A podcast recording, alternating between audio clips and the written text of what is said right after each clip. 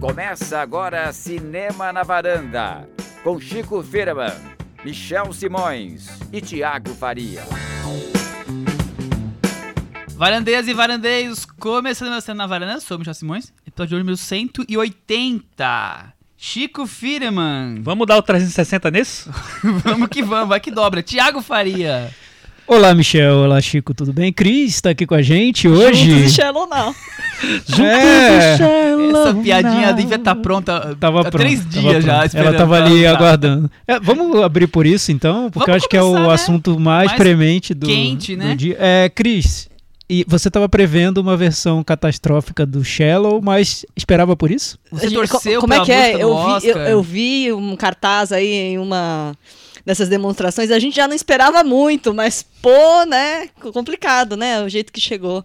Não, e aí eu tava lendo uma entrevista, eu falei, gente, olha só o erro, porque a Lady Gaga conta na entrevista, né, quando ela tava lá, naquele processo doloroso de parir a música e tal, ela, o Mark Ronson, né, eles falaram assim, que eles queriam falar que eles estavam tendo, né, que a música quer dizer que eles estão num lugar profundo da coisa. Mas ela falou assim: melhor do que falar We are in the deep, até, tem até um trecho da música que fala, né? I'm off the deep now.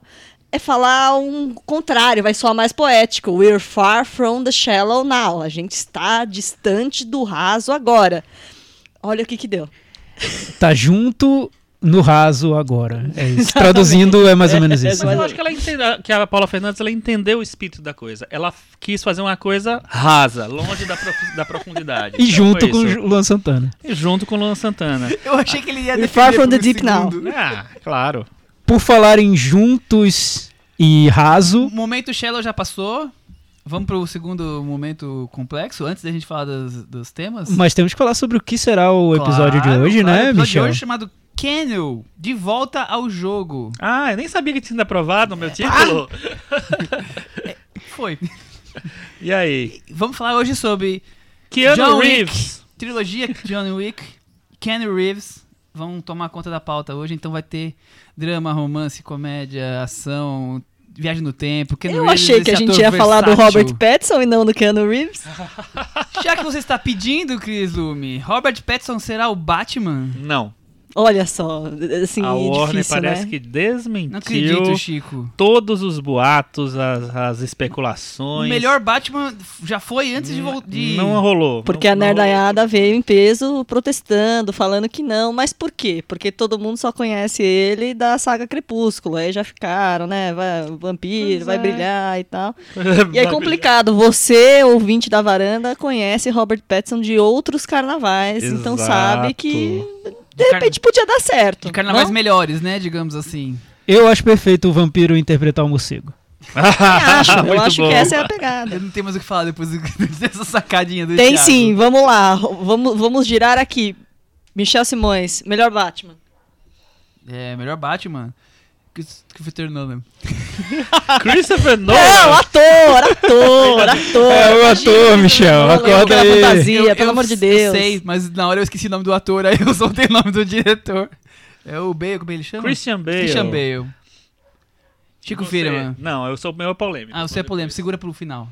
Olha, Cris. eu também acho que é o Christian Bale, mas fica ali coladinho com o George Clooney e suas tetinhas, porque eu achei que foi muito marcante. E aí, Thiago, É, tetinhas do lembrando, do, lembrando dos mamilos do George Mamilos. Clooney. Lembrando que tivemos Batman Adam West, Michael Keaton, Val Kilmer, George Clooney. George Clooney, Christian Bale e Ben Affleck. Nossa, que dúvida, hein? Acho que eu fico com o Michael Keaton por lembrança da minha Saudosismo, infância, é bom, é bom, é bom. Imaginei que você ia fazer isso. Muito bom. E eu você, fico Chico com Firman? Ben Affleck. Meu Deus do Porque eu Chico, acho que combinou com a idade, combinou com o papel. E eu acho que foi a melhor coisa que o Ben Affleck fez na vida foi o Batman daquele filme horroroso lá, o Batman e Superman. Mas é isso. Você É acha aí. realmente que foi o melhor papel do Ben Affleck na vida dele, Chico? Foi, qual Firman? foi o melhor? Não, só tô Eu acho que questionando. qualquer comédia romântica é melhor. Não sei. ele fez. Eu agora tô tentando puxar na. Excelente papel. Acho maravilhoso. Acho muito triste que ele não vai fazer The Batman. Pronto, agora que a gente já falou sobre todas as Mas polêmicas relevantes torcia. da semana. Ah, pronto, tiramos seguir. do, Tiramos do da organismo. sala, é. Pronto, sai Conseguimos fazer polêmica. isso em 5 minutos, nós estamos de parabéns. Foi bem rápido. Vamos começar então pelo o tema mais importante Não, não é o tema mais importante, né? Eu já ia falar. Eu tava pulando o boletim de Cannes. Ah, sim. Ah, Mais uma polêmica, pulando vamos lá. o boletim de Cannes. Eu li uma manchete muito boa Opa! sobre Kanye. A manchete é- era assim: Eu me senti como se fosse Los Hermanos e todo mundo pedindo pra cantar na Júlia. Quem falou isso? Quem falou isso? Kleber Mendonça Filho, sobre a expectativa de protestos no lançamento do filme novo dele, Bacurau. Maravilhoso, né? KMF, um beijo. Sensacional. E ele Ô, não Michel. cantou na Júlia. E ele não cantou Não. na E a Júlia, E olha que teve no colocar- Allianz, hein? No Allianz Parque colocar o teve. terceiro tema mais falado do fim de semana, que foi o show dos Hermanos, ela conseguiu colocar na pauta. Ela tá hoje elétrica. o terceiro tema. Vem cá, Michel. O Kleber Nossa Filho, Bacurau, e aí? O, o Bacurau foi elogiado, mas parece que é um filme bem estranho. Então não se espera que ele vai... Filme bem estranho, tipo o som ao redor, tipo Aquários. É, eu li, o- o- li não, eu- hoje eu tava ouvindo o, o podcast da Film Comment, eles estavam falando do Bacurau, que pra eles é um filme que eles não esperavam, eles que já assistiam o cinema do Cabenosa Filho. Todo mundo fala que é um filme distópico, um western futurista, um sci-fi, não sei o que lá. Tem mil e uma subgêneros expli- tentar explicar o que provavelmente é inexplicável, o que, que- o que, que é Bacurau sem vê-lo, né? Mas é um filme que foi bem elogiado, é muito positivo eh, como foi recebido, mas não tá figurando entre os favoritos pra ganhar a palma de ouro, não. Como é que tá essa parada de sucessos aí? Tiago, o favoritaço é Pedro Almodóvar. Pois é, né, Michel? Me, su- me surpreendeu. É, é aquele quadro em que a gente fala sobre filmes que não vimos ainda. Exatamente. Mas, a gente faz isso no boletim do é, também, durante vai, meses. A gente vai mentalmente assim lá vai. pra França e traz os comentários da crítica. Estão dizendo que é muito legal o filme da Almodóvar, que é um dos melhores dele. A crítica tá unânime. É impressionante como todo mundo gostou.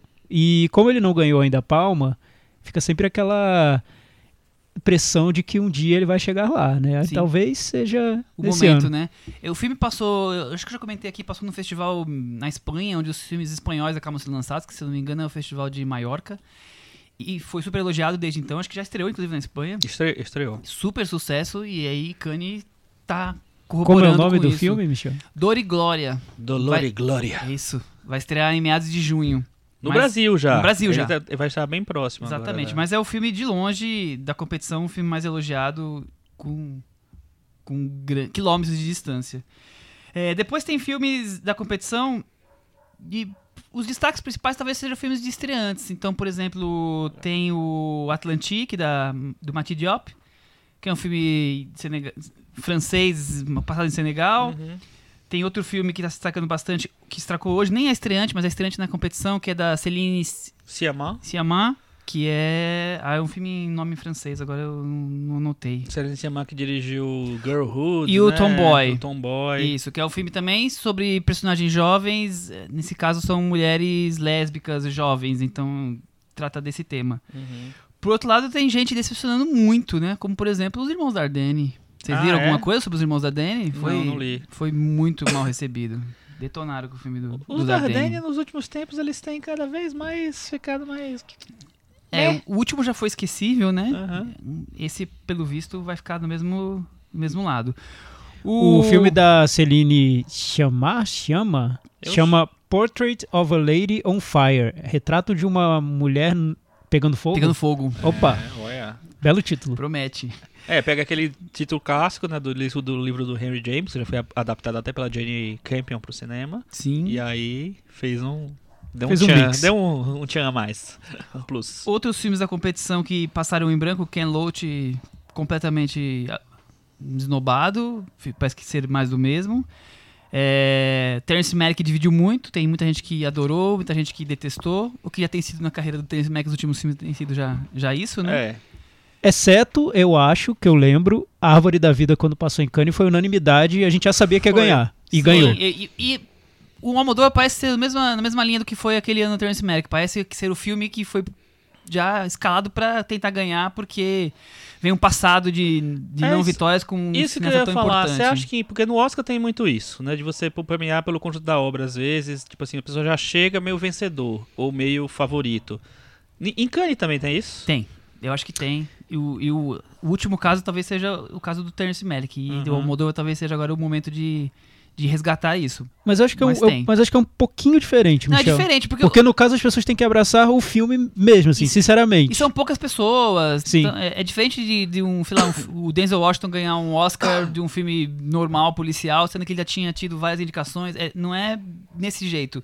Mas um, diretor tão famoso, que já competiu algumas vezes e nunca ganhou, e agora vem com um filme que tá sendo tão aclamado, é, o, é realmente a grande oportunidade deles darem a palma para um nome importante que não tinha sido É, ainda. Só pra lembrar, o Almodóvar teve muito perto, né? Era o favorito pra ganhar a palma em 99, com Tudo Sobre Minha Mãe, que estará no nosso episódio especial de 99. Muito bem. É, mas perdeu pros irmãos Dardenne.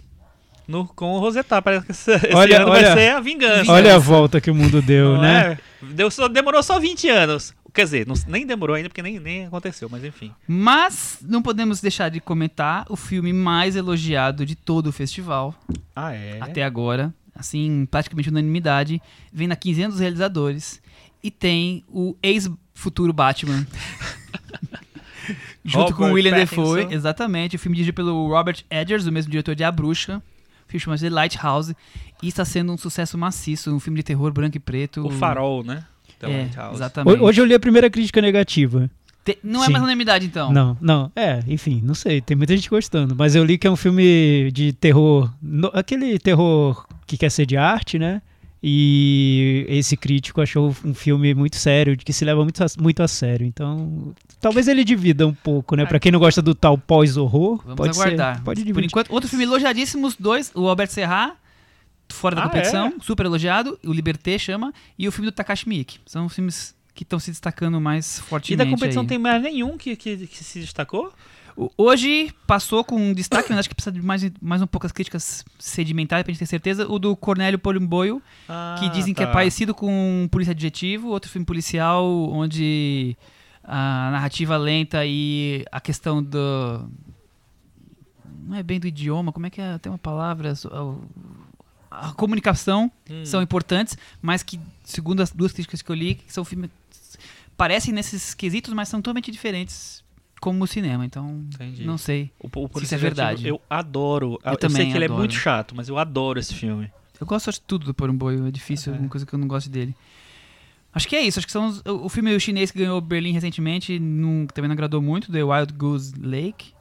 É um noir. Ah, ele passou em, Be- em Berlim? não, o do Cannes? diretor ganhou Ah. Berlim, o último filme dele, e agora Já tá tem, em tem competição. dois filmes nos, nos principais festivais desse ano.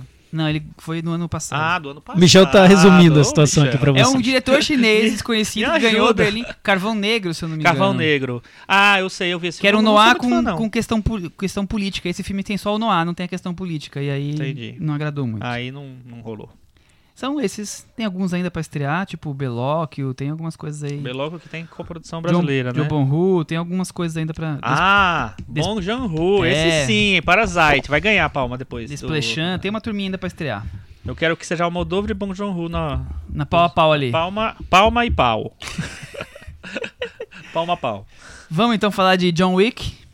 Vamos? A trilogia que a gente, por acaso, acho que por acaso não, por conta do, da época que estreou, acabou não entrando nas nossas pautas. A gente destacou nas recomendações em algum momento, mas nunca Uhum. foi pauta, nunca demos metavaranda, nunca foi destaque. Então, O Vamos- primeiro eu não tenho certeza se ele estreou no cinema. estreou no cinema. Nos cinemas, mas foi uma coisa Passou em janeiro, meio- mas é aquela época de Oscar, aquele monte de estreia. Ficou meio perdido, né? Exatamente. E- Esse eu só vi depois. Pois bem, então a gente vai falar de John Wick 3 Parabellum. Acho que vamos falar da trilogia inteira, né? Vai ser um- Acho que sim. uma grande mistureba. Eu fiquei na dúvida se valia a pena fazer a sinopse do 3 ou se valia a pena fazer a sinopse da trilogia, assim, porque E É você chegou aqui em conclusão. a história é tão pequenininha, né? Seria curiosa a sinopse da trilogia inteira, né, Michel? Como seria? É uma linha O quê? trilogia inteira, não, tem eu muito. ah, calma. Keanu Reeves bate, Keanu Reeves apanha, Keanu Reeves sobrevive. Mais é ou isso. menos isso. Eu- vamos lá. Ma- matador de aluguel, vivendo luto de perder sua esposa, Keanu Reeves? tem seu carro roubado e o cachorro morto. E parte pra vingança. Esse é o 1. Esse é um. No 2 ele.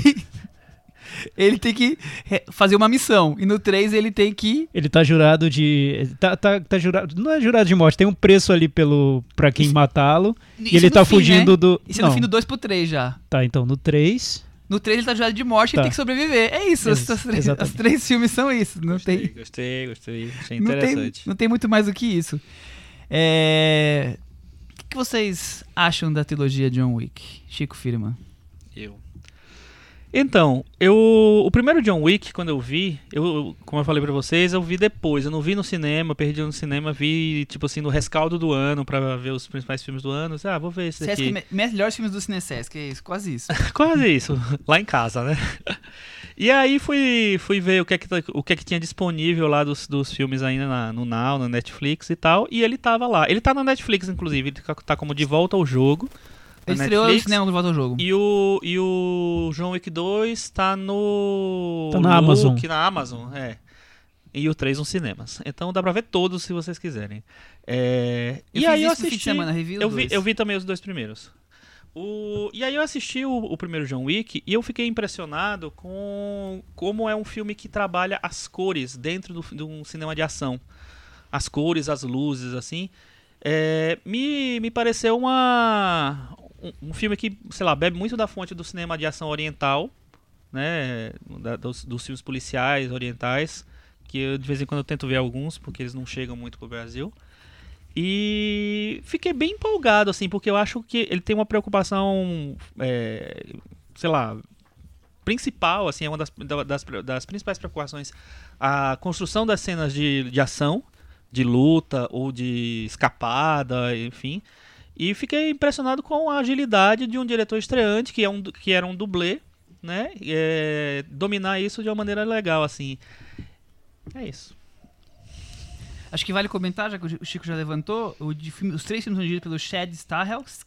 Stahelski. Ele tem 50 anos, nasceu nos Estados Unidos, Massachusetts. Massachusetts. ele era instrutor de kickboxing. E ele trabalhou em Matrix como, sei lá, o instrutor do, do Ken Reeves. Então é daí que veio a amizade deles. Depois ele ficou grande amigo do Brandon Lee.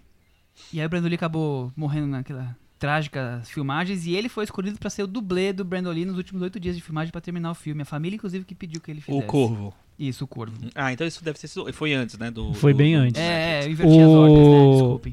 E eu, ach, eu lembro do Corvo, eu vi no cinema e foi uma Também. comoção grande esse filme. A história do filme, Sim, da sim. morte do Brandon Lee. Pra quem não e- lembra, o Brandon Lee morreu nas filmagens. Foi. A arma não estava com balas de festim, estava com Uma bala de bala verdade. de verdade e ele acabou sendo assassinado. E ali. muita gente esperava por para saber como o filme seria concluído e foi tudo muito bem resolvido mesmo. Eles usaram o, o nosso amigo Chad pra, como dublê e com efeitos digitais inseriram o rosto do Brandon Lee no Brad. Então ele nem aparece mesmo no filme, coitado. Mas, mas substituiu muito bem o, o Brandon Lee. E começou bem, porque é um filme que é, em grande parte, também um filme de ação. E desde então ele vem mostrando que é um, a- acima de tudo, um fã do cinema de ação e defensor do, do gênero. Ele gosta muito do, do- desse, desse formato, desse, desse Universo, nicho, né? desse universo de, de cinema.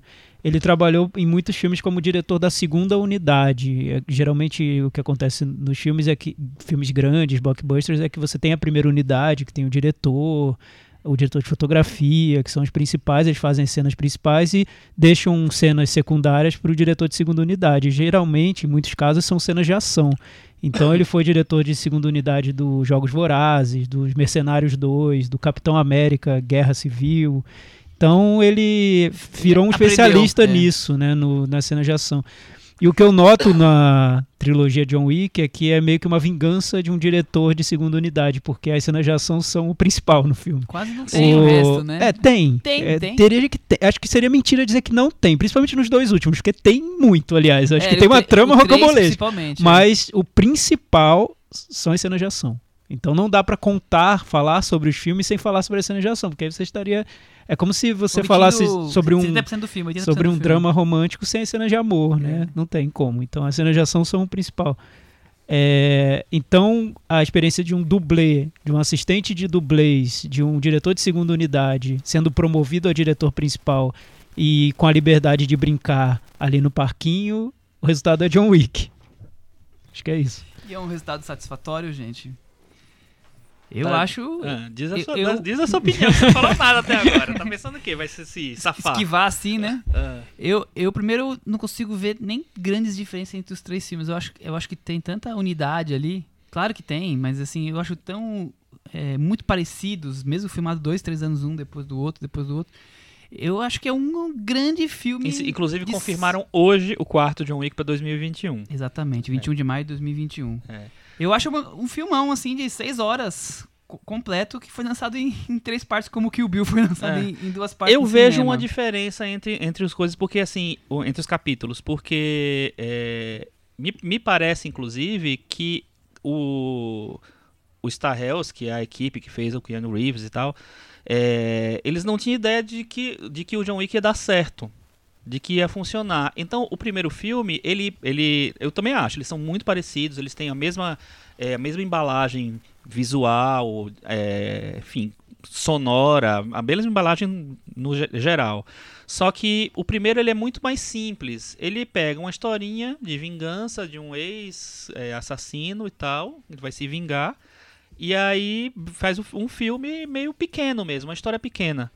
Partir do, sucesso do filme, de, como o filme né, encontrou um público para ele, ele começou a criar uma mitologia em relação àquilo. No primeiro, assim, existe uma, uma mitologia muito pontuada ali, a- a- aqui e ali.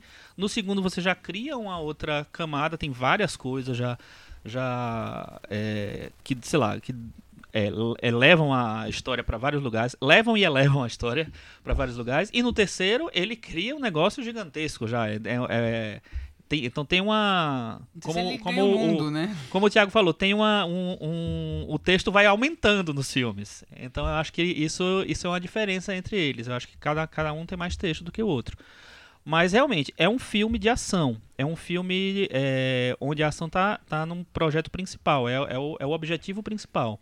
E, assim, e tem muitas cenas realmente excepcionais. É, a cena das, da- das facas nesse último Parabellum, eu acho um negócio fantástico. Acho um, um, sei lá, um exercício de coreografia, de montagem, de efeitos visuais.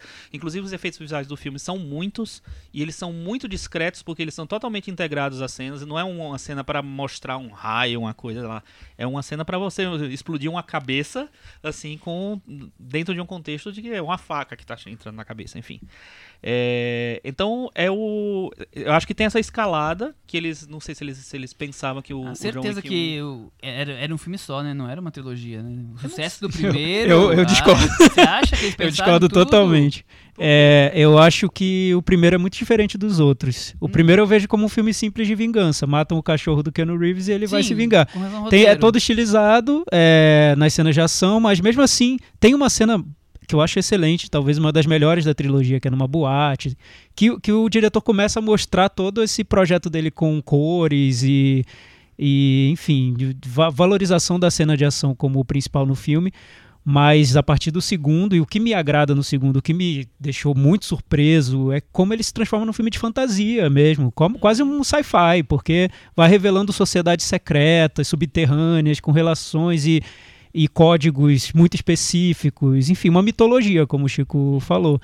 É, e nisso, o primeiro, eu não esperava encontrar algo parecido. O primeiro dá algumas dicas, muito Não, de leve. ente- Entendi que você E, e o segundo vira outra coisa. E Isso, isso eu achei incrível, como ele abre esse universo sem deixar de ser um filme de ação puro e simples, como é uma Missão Impossível, mas ele entrega é, camadas subterrâneas que não estavam no primeiro Você filme, disse com relação ao Exato. roteiro, né? em relação a tudo. É porque eu, eu achei que é muito parecido na questão visual mesmo. Agora, com relação ao roteiro, sim, porque acho que eles fizeram um filme que deu sucesso e agora precisamos criar uma história, né? Aí criou-se toda essa, essa mística que eles Então, mas, o- mas ali. é que pa- fica parecendo. é, eu, eu entendo o que você está dizendo, mas fica parecendo que, que eles não poderiam ter simplesmente feito um novo filme do Liam Neeson.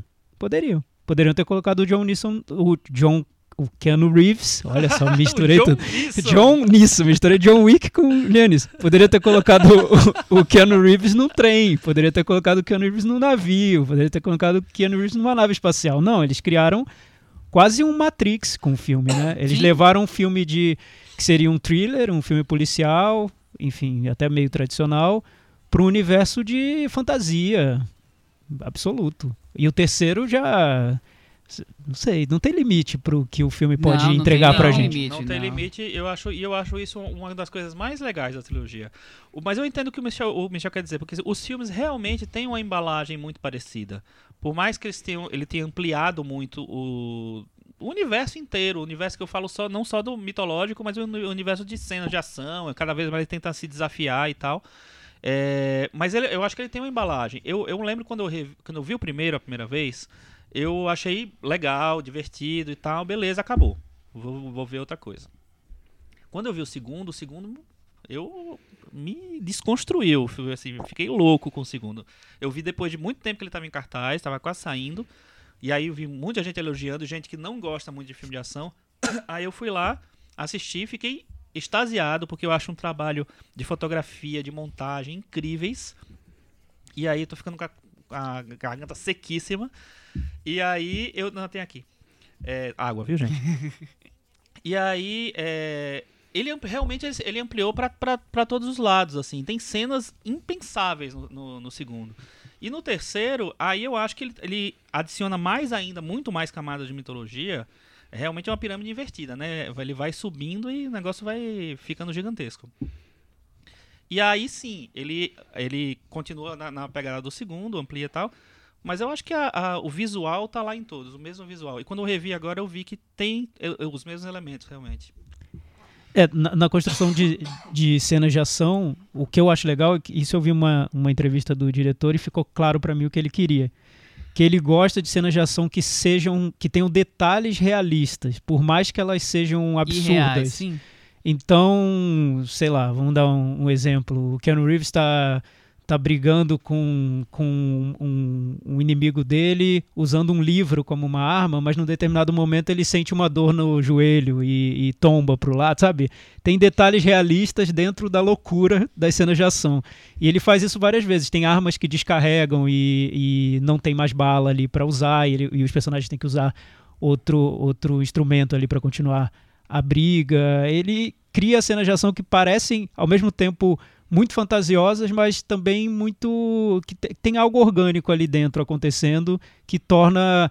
Não, não digo talvez verossímil, mas elas fazem com que a gente embarque naquela fantasia. Co- como se o filme não, não mentisse para o público dentro da Dentro das universo. regras que ele criou, Exatamente, né? as regras, É, exatamente. Eu, eu acho. Uma curiosidade, essa é a luta no, com o livro. O ator é um jogador de basquete da NBA, sérvio, Ah, é? bem famoso. Olha. E joga nos Los Angeles Clippers, então fica um easter egg pra quem gosta de basquete que ele tá ali lutando, ele tem 2,20 metros e vinte e pouco, ele é um monstro. É, achei, eu, li uma- eu vi uma entrevista com o Ken Reeves, ele contando que no primeiro filme tem, eles ficam falando que ele matou três pessoas com um lápis. No segundo a gente coloca pra mostrar. E no terceiro, vamos usar um livro, vamos, vamos, vamos, vamos criar mais em cima disso. A gente quer criar essas Você coisas. Então eu acho muito interessante essa- esse humor, mas não é um humor é, tipo da piadinha, é o humor da, da situação. Por exemplo, aquelas cenas no estábulo, usar o, carva- o cavalo como uma arma. Isso é um humor, assim, simples, até ingênuo, mas que, que te dá um impacto, né? As pessoas gargalhavam na sessão que eu tava, aliás, a sessão tava lotada. É, e- mas eu acho que é um filme que caiu nas graças das, da- das pessoas, porque é um filme que eu, eu, eu acho, talvez até eh, esteja exagerando, assim, mas eu acho que ele deu uma mudada, uma, uma balançada no cinema de ação americano desses últimos anos. Porque o cinema de ação era tipo o João Carlos Serra, que é legal, tem várias coisas muito divertidas, eu gosto bastante do, do- dos filmes dele. Mas o John Wick ele traz uma coisa visual que não existia na, nesses filmes, sabe? Ele, ele traz uma, uma brincadeira com cores e com luzes, assim, que pra mim, a cena do segundo, no segundo, né? Que em- eh, quando ele, eh, a mulher morre lá, que ele vai matar tal, enfim. Eita, meu, já dei um spoiler, mas é tudo mas bem, já faz, tempo, já. é, em que a piscina se enche de sangue lá, é um negócio super bonito, porque parece uma coisa de uma, uma, uma imagem mística, assim, sabe? Uma coisa de simbologia de magia negra, sei lá. Então eu acho que aí tem a ver com essa coisa dos subterrâneos. Inclusive o negócio era meio subterrâneo, né? Eu, eu acho que ele traz um pouco do cinema de Hong Kong, que, Sim. que pouca gente viu, e ele atualiza o cinema de ação anos 80 e 90 que dos anos 2000 tinham sido esquecidos, ele atualiza, traz para o mundo presente. Então, essa coisa meio é, absurda, como por exemplo vários filmes do Arnold Schwarzenegger a gente via pendurado numa, num avião, True, Li True Life, que chama? True Lies. Lies. True Lies. Maravilhoso. Tira um banco e joga, quer dizer, aquelas coisas irreais, mas que dentro da realidade do filme tá valendo, ele traz isso pra, pra hoje. Ele traz isso com uma técnica de quase de, de coreografia nas, nas lutas e tiros.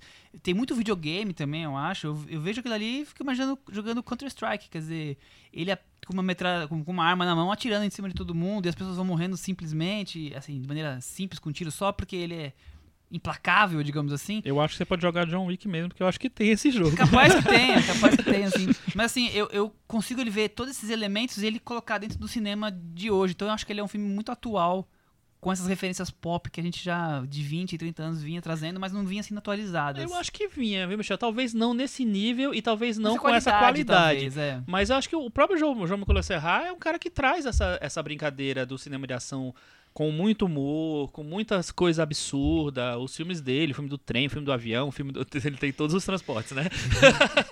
Mas, mas o que, o, o que o, o Michel fala, e, e você tinha lembrado, Michel, do Kill Bill. Eu, eu lembrei muito do Kill Bill enquanto eu via, principalmente esse último, o John Wick, porque no Kill Bill tinha uma coisa que o Tarantino faz, mas acho que ali foi o ápice nesse sentido, algo de colagem de, de referência Super, super. e que não levava necessariamente a algum lugar, mas que estavam ali na tela para compor o, o estilo que ele queria compor. Eu vejo isso também no, no John Wick 3, principalmente. Não, não é o meu preferido dos três, eu prefiro o segundo, mas nesse eu acho que o diretor tá mais solto para brincar com tudo que ele quer brin- brincar. É, tem tudo ali no filme, tudo cabe no filme. Tem, você pode ver Matrix ali que ele, ele tem, ele diz muito nas entrevistas que as irmãs Wachowski são uma referência importante para ele porque elas criavam esses universos de fantasia que ele gosta de criar também. É isso você vê no filme. É, de vários filmes de ação que ele cita em entrevistas que são filmes que ele gosta. Então, parece que foi o momento em que, com toda a liberdade, ele, ele conseguiu fazer o, o álbum de figurinhas do, do cinema de ação que ele gostava de, de assistir. Nesse ponto, eu, eu concordo. Tem, tem uma semelhança que eu vejo com esse lado pós-moderno do, do, do Kill Bill. Talvez isso você veja como algo mais atual. E eu sim, acho que é, isso é isso mais dizer, é mais atual que simplesmente fazer um filme de ação parecido com os dos anos 80 É, ou não, 90. é. Não, é, é algo que É- é vem a partir dali. pegar aquele espírito e ser tipo a herança do, Sim. daquele cinema. Eu até. É interessante você falar do Kill Bill, vocês falarem, vocês dois falaram. É, eu não tinha pensado nisso, mas dá pra fazer um paralelo em relação a Kill Bill com o John Wick, na- na- no certo sentido assim. Kill Bill, pra mim, o 1 principalmente, é o filme em que o, Tarantino se liberta da coisa do, da palavra. Ele é era muito prisioneiro da palavra pra mim. E ele vai fazer uma coisa realmente visual. Ele começa a trabalhar cinema de verdade, assim. Então, Kill Bill é um filme que é todo visual. Tem explosão de cores, tem cenários absurdos, tem coisa na, na sombra, tem coisa na neve, tem um monte de, de, de momentos visuais. Então, pra mim, foi um momento de, de up do Tarantino na questão cinematográfica, em como ele começou a dominar essa técnica mais. E o John Wick, em relação aos outros filmes de ação do momento, do- dos últimos tempos, eu acho que ele faz isso, porque eu acho que é muito difícil fazer, você ter um controle, além de você tentar fazer cenas muito bem coreografadas, muito bem feitas, você trabalhar com a, com a fotografia dentro dessas cenas é uma coisa que eu só vejo nesse nível no cinema de Hong Kong, de verdade. Nos filmes do, do Tsui Hark, do Johnny To, é, que tem uma inteligência visual que, é, que é- não existe no cinema americano, que é muito mais básica, muito mais padrão.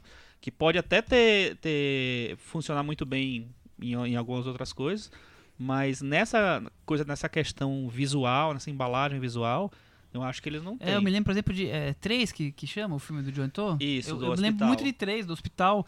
A questão visual mesmo, a, a beleza. É uma beleza que você normalmente não vê nesse tipo Aham. de, de filme. Então ele, ele traz o, o filme de ação para um outro patamar. A gente falou muito do, do Serra, eu gosto dos filmes do Serra, mas eu acho que são filmes com história, cena de ação, história, cena de ação, história, cena de ação, boas cenas de ação.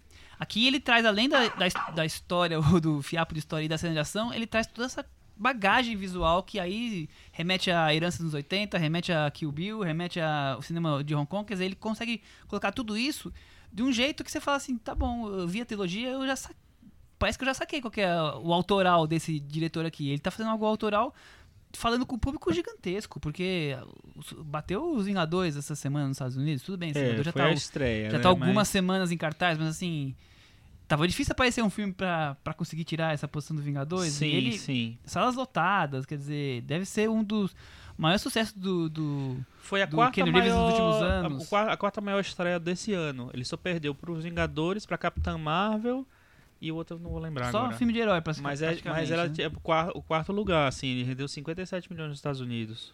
Então é. Se impõe, né? A trilogia chega no auge dela, digamos assim. Não, talvez. Eu também acho o 2 muito melhor que os outros.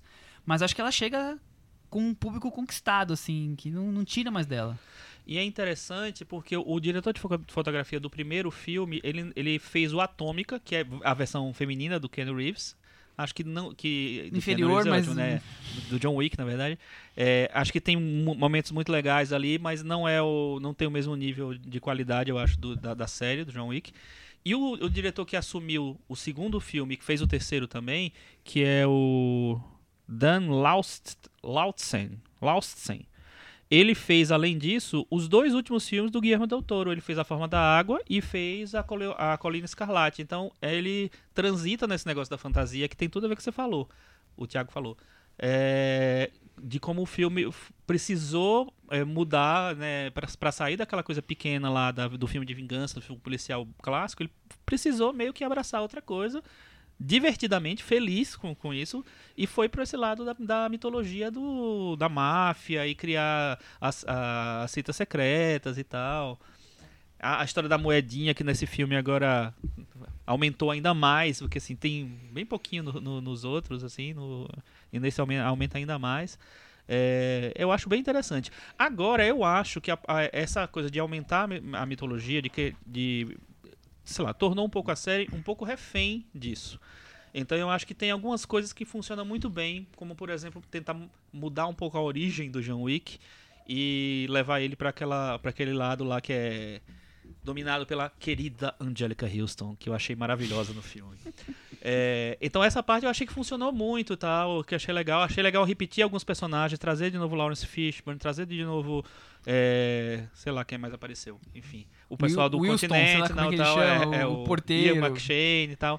Só que, por exemplo, a parte da Halle Berry, eu já acho que a co- enquanto ação funciona porque é legal, é divertido mesmo. Mas aí eu acho que já achei que meio bobo, sabe? Eu achei que foi um pouco demais. Eles não podiam ter segurado mais um pouco, ficado só em Nova York mesmo. Mas enfim. É isso? É uma barrigada ali, Thiago? Ah, eu acho que o filme tem, tem uma bela barriga, viu? Não, o filme, não o Keanu Reeves, sim, né? sim. Porque acho que ele tá bem em forma e tudo mais. O, o filme é muito longo, tem duas tá horas. O, fi- Keanu o filme tem duas horas e, e uma meia, quase. Tem Não, duas horas e vinte. dez, É, assim, duas enfim, é horas. um pouco longo pra. pra- mas eu, eu, eu acho que o, o John Wick tem uma lógica que me parece mais semelhante a musical, por exemplo. Um bom musical, que na cena musical é, é o momento em que o filme mais te prende, mais te encanta e tudo. No caso do John Wick são as cenas de ação. Então, quando a cena de ação começa, eu paro e to- fico totalmente vidrado. Quando ela termina e entra a trama, já não me interessa É tanto hora assim. de pegar um, É, vai pegar pipoca, vai ao banheiro, enfim, que tá passando a trama. Já, já- eu já acho totalmente subversivo isso pro cinema hollywoodiano. Quando a trama entra, que é o menos importante, né? O cinema hollywoodiano é tão refém de trama, Trama, de roteiro, É. e o John Wick subverte isso. As cenas de ação que nos outros filmes são o que é mais bobinho, por exemplo, filmes da Marvel geralmente tratam isso como um- algo obrigatório. Tem que ter aquela cena de ação e não é, geralmente não é tão criativo assim. No John Wick não, é o momento principal. Parem pra É o ver que vale o agora ingresso, né? o que o que tá pagando o ingresso. E as cenas acho que são incríveis. As do, do John Wick 3 talvez sejam as melhores. A cena do, do livro que abre o filme eu acho excelente. Também a luta com o essa livro.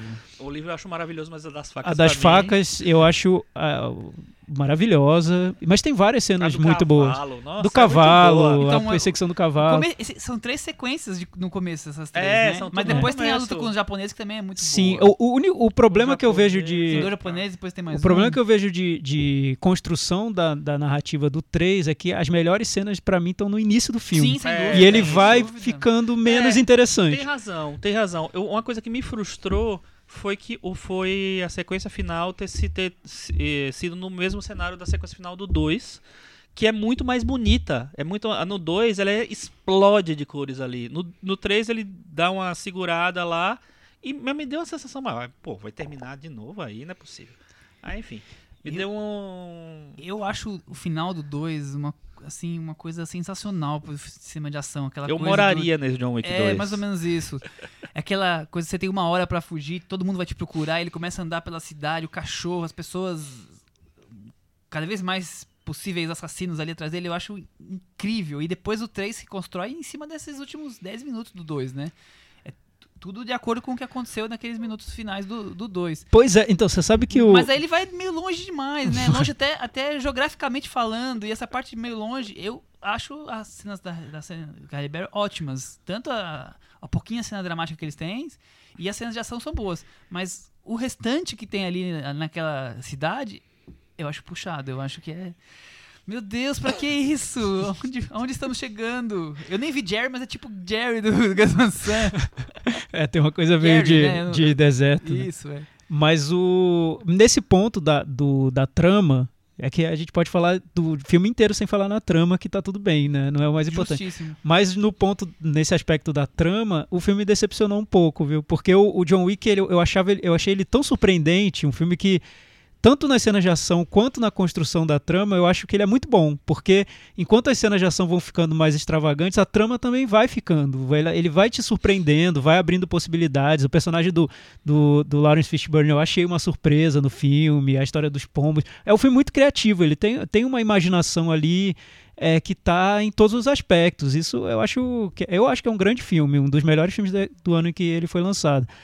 No segundo, eu acho que na parte da trama ele perde muito dessa imaginação. Ele No fica segundo pre- ou no terceiro. Eu acho que ele fica preso ao que ao template do segundo. O que o segundo construiu, o terceiro fica ali um pouco empacado naquele universo, indo e voltando, sem explorar possibilidades que seriam mais surpreendentes. No, no segundo, quando termina o segundo, eu pensei, poxa, o terceiro vai ter, não sei, uma realidade paralela, vai ser muito louco. E não foi tanto quanto eu imaginava. Mas não A vai. imaginação foi um pouco, Você mesmo um pouco falou mais que pé no chão, né? coisas reais dentro da possibilidade, É, mas Não, Sim, mas, mas, mas você não achava, Chico? É que eu fiquei com essa impressão quando eu vi o segundo e eu achei que outros tivessem ficado. Quando termina o segundo, não parece que o filme vai pra um, uma Matrix, assim, vai pra um pra uma mitologia mais absurda que estava escondida ali? Eu, Ah, eu não achei. sei, Eu, eu imaginei que fosse por esse lado da, da máfia mesmo, de explorar mais a máfia e mais a, cena de ação. Eu, eu fiquei, eu achei que era mais ou menos isso. Só que eu, eu acho que ele exagerou na quantidade de twists, coisa, mas né? tudo bem. É que vira, é que vira faz quase um parte. filme estilo James Bond, né? Ele, ele indo pra outros lugares, outros cenários, Sim, sim, encontrando sim. personagens em outros, Total, até Bond, outros Missão países, Impossível, né? É, Tem uma cena do 2 que é muito boa. O 2 eu revi ontem. E tem uma cena do 2 que é muito boa. Depois que ele vai e faz o serviço que ele tinha que fazer, ele sai, encontra o Common, né? Que é o rapper lá, do, que ganhou o Oscar com Glory. E aí ele vai, ele também é assassino, os dois se olham, então assim, e aí, tá trabalhando? Tô, tô trabalhando. E aí, a noite foi boa? É, a noite foi boa. Então, cara, é maravilhoso. E depois descama pro tiroteio. É um negócio, aquela sequência é incrível. Incrível, é. Incrível, incrível. O É um 2 tem filme- realmente muitas cenas incríveis. É, né? eu fico extasiado com aquele 2. Mas é isso. Mas, vai dar- mas, o- mas o lado bom do 3, eu acho que ele é mais. Ele libera um pouco mais a comédia que tinha nas cenas de ação já nos outros filmes, mas nesse tá muito mais exagerado. Sem Tá, dúvida. tá muito mais brincando livro, com, a, cavalo, com é, a história. É, é, tem várias. é, né? é muito pra Espada, você rir mesmo. É, é um, é um humor quase car cartunesco, assim, de, de desenho o animado filme mesmo. é cartunesco, né? É. Quando ele vai e ele cria todas aquelas, aquelas aquela mitologia, chega na- naquele nível ali, ele, ele realmente fica uma coisa cartunesca.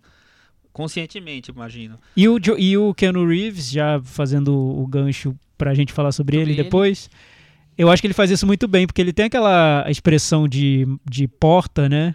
Que combina com esse humor do filme. Porta É, fechada. é, fechadíssima, aquela porta lá, aquela coisa trancada. É uma figura. Que, que fica mais engraçado ainda, né? A cena de. Porque ele tá lá sério, sempre muito sério. Então parece aquele, aquele personagem do clown, do, do palhaço sério, que tudo, tudo ao redor dele é absurdo, é engraçado, é, é, é, é fanta- fantasioso, mas o, Ele o não palhaço não, clima, né? É, eu- não ri, né? Não, não sai, da, sai da pose o dele. oposto ao John McClane, que Sim. fazia a- o humor a- ocorrer dentro da, da ação. E aqui é o contrário. John é, McClane do Duro de Matar. do de matar. É, a ação ocorre, causa humor e o personagem não vira. ah, vira pro lado porque tem que matar mais alguém, né? Então, tipo, dane-se. Parece que ele tá até um pouco O entediado. público riu, porque eu não quero nem saber. Eu tenho mais uns 50 pra matar aqui em 50 segundos. Mas é a, a, a volta por cima do Keanu Reeves, total, né? Porque Keanu Reeves ele tem fase, ele tem momentos, né? Ele vai de um. é, ele surge, sei lá, no Velocidade. Não, ele, na verdade Nós vamos surgiu lá falar, atrás. você tá se ah, é. antecipando na Verdade, pauta. se verdade, segure, verdade. se Não, segure. é, tá, tudo bem, desculpa. Mas só pra falar assim, ele é um ator muito ruim. Muito ruim. Muito Olha a ruim. polêmica. Mas ele funciona maravilhosamente pra esse personagem. Esse é, o um ponto negócio que eu queria chegar. Ator ruim que funciona. Tem gente que nasceu pra um Tem papel. gente que é ruim e funciona. Não, ele nasceu pra vários papéis. Faltou mais alguma coisa ou podemos fechar e...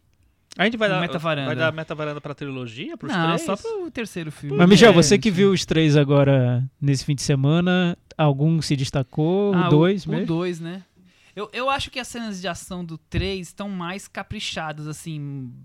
Talvez com mais tecnologia, com mais dinheiro.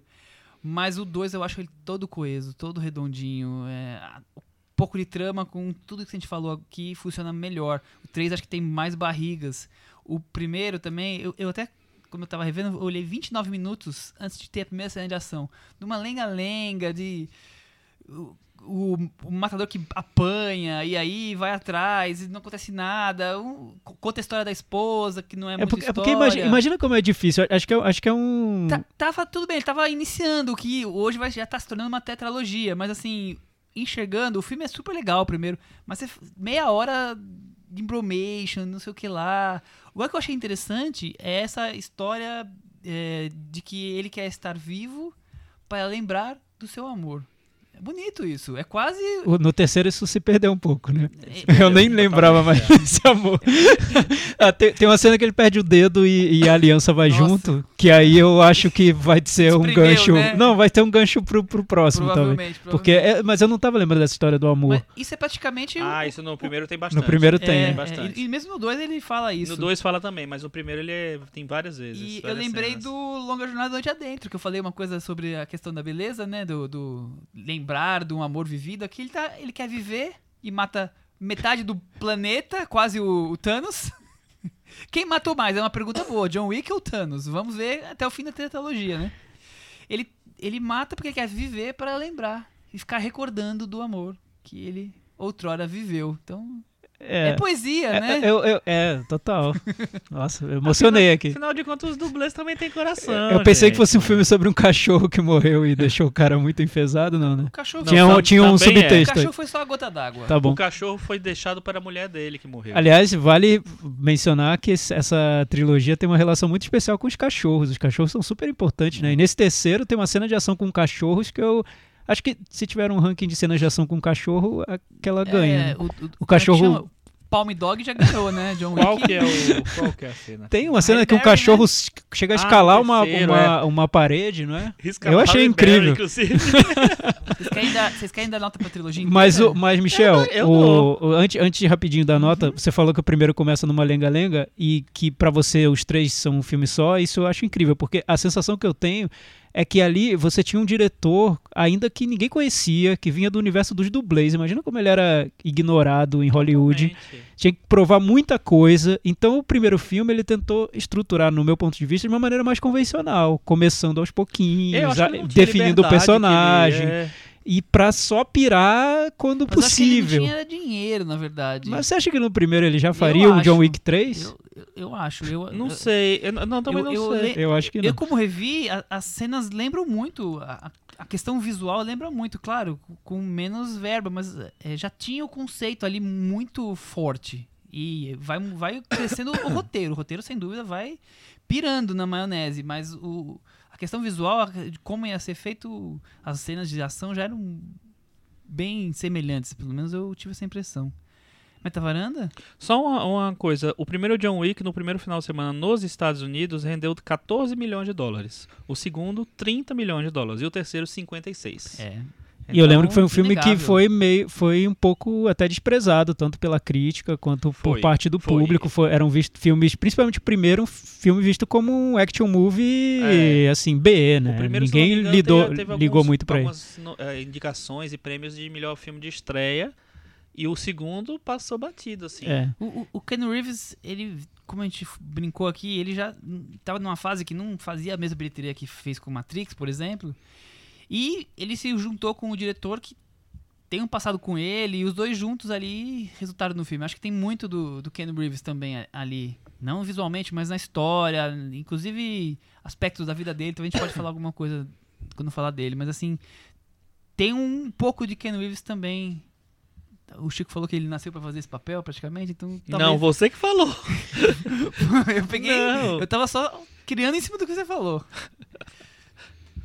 Tá Vamos tirando pro me- conclusões. né, Exatamente, já tirando falei. conclusões, exatamente. Meta varanda, Chico Firma. Pra trilogia, É, pode ser. eu dou pro primeiro, acho que eu dou nota 7. Pro segundo, nota 9. E pro terceiro, nota 7 também. Nossa.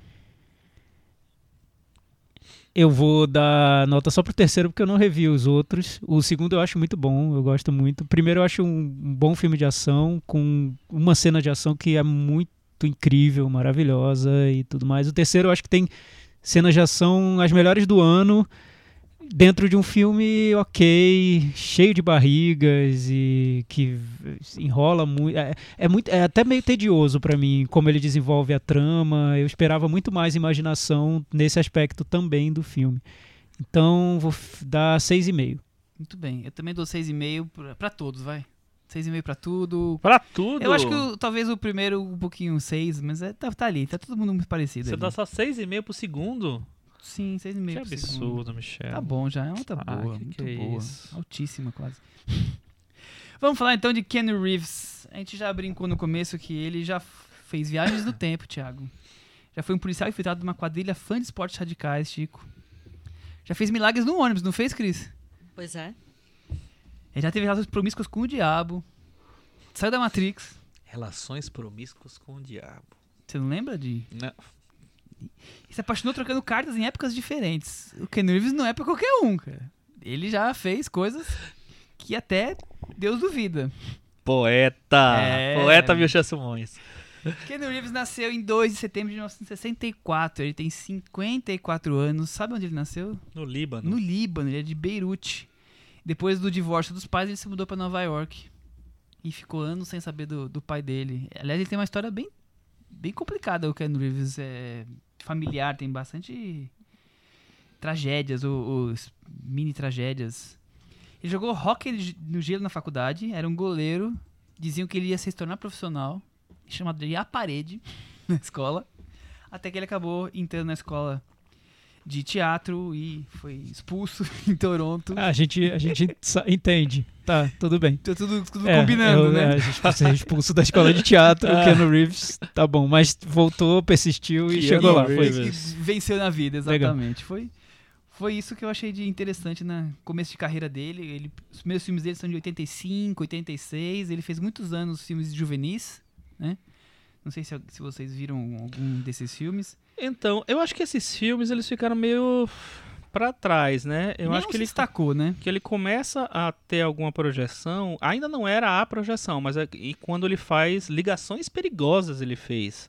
É, tem um papel pequeno, ligações perigosas, mas ele tá lá que talvez esse papel tenha levado ele pro, pro Drácula do Bram Stoker. Talvez, mas É. eu, eu acho que o papel mais importante no primeiro começo, no começo da carreira é realmente Ligações Perigosas. Aham. E aí logo a seguir ele faz Bill, Bill e Ted. E E aí Bill ele, e Ted ele define quem ele é. É, ele define que ele. Ele não explode, mas ele coloca o nome na, na história do cinema com Bill e Ted. Ai meu Deus, vamos lá. Vocês assistiram Bill e Ted? O que mais? Assisti há começo muito de carreira? tempo. Ah, nossa. muito tempo. Eu lembro do filme dele do, do Gus Van Sant, o Garoto de Programa, não era? É. Sim. Que aí era, um- era, acho que era uma fase um pouco mais indie da carreira dele. Ele, ele oscilou muito entre Ele já filmes tava mais Então, conhecido indie. ali já, né? É. Eu acho que é, no, no mesmo ano do programa ele fez o Caçadores de Emoção. Exatamente. Eu acho que ele foi paralelo, assim, no, vou no, no filme mais pop e vou no filme mais cult. Eu acho que ele foi tentando. Quer tentando, não, foi o que apareceu, ele É, fez, olha- certeza. Olha que curioso, ele fez Ligações Perigosas, aí ele faz Bill e Ted, né? é como o Chico falou. É. É, Caçadores de Emoção, o garoto de programa do, do, do Gus Van Sant, que é um filme todo indie, todo lento, onde ele fica o melhor amigo da vida do River Phoenix. Depois vai fazer o Drácula, quer dizer, ele realmente pulava de galho em galho que ia surgindo, ele foi construindo a carreira dele ali, mas ele explodiu de vez com o ônibus, né, Cris? Velocidade máxima. É isso aí, com a Sandra Bullock, que recentemente revelou que tinha um crush nele e ele falou que também que tinha um crush nela, então vamos aguardar as cenas do próximo capítulo. Mas nunca se realizou isso? E supostamente não. Olha só. Mas supostamente ele não é gay? Então. Não, É, acho que pelo menos eu acho que não. as histórias As dizem que histórias não. são- dizem que É, não. é, é curioso você falar isso, porque. Porque tem essa, essa, essa Então, eu acho que não- hoje que eu li mais a biografia dele, eu entendi de onde vem essa mística. Porque ele teve uma namorada que ficou grávida e durante a gravidez o bebê. A gravidez não foi pro final, não, foi, vingou. ele não vingou, mas já tava bem grande, teve que tirar o bebê, en- enterrou, porque já tava há 7, 8 meses. E pouco depois eles terminaram. E quando eles estavam querendo voltar, ela morreu no acidente de carro. Então, dizem que depois dela ele não mais se relacionou, ou pelo menos não publicamente se relacionou. Isso tá até ligado com o John Wick que eu falei agora, de querer ficar relembrando de um, de um amor, de um grande amor. Entendi, você acha que dizem ele... que isso que, tá, que seria o autoral dele no, no John Wick. Uhum, Que é aí ele nunca mais foi visto com ninguém. Interessante. E é, é engraçado que, paralelo a essa, esses dois lados que a gente falou, tem um terceiro lado que é o, o das comédias. Ele fez algumas comédias bem interessantes e bem famosinhas na época. O Tiro que Não Saiu Pela Culatra, que é o Parenthood. Ele fez o Tia Maria Até Te Matar. E depois ele fez Kenneth Branagh, Muito Barulho por Nada. Nenhum ele se destacou, tá? Todo... Nossa, ele tava lá? Tava Eu não lembro. Quem Opa, não tava que bom. nesse, Quem né? É, esse aqui tava que todo vários. mundo. Ele fez um segundo filme com o, o Gus Van Sant, né? Ele- que é o Até as Vaqueiras Ficam Tristes, que muita gente esqueceu. Eu também esqueci. Enfim. E ele foi o Buda. No Pequeno Buda, cara. De Bernardo Bertolucci. Eu lembro, poucos atores tão versáteis, né? Só consigo pensar no Nicolas Cage. Mas... Estamos descobrindo quem é o número 2 na carteirinha Ó. do Thiago Faria. Eu acho que depois que o Nicolas se for. Mas a gente falou do começo da carreira dele, mas onde vocês encon- encontraram Ken Reeves nessa vida?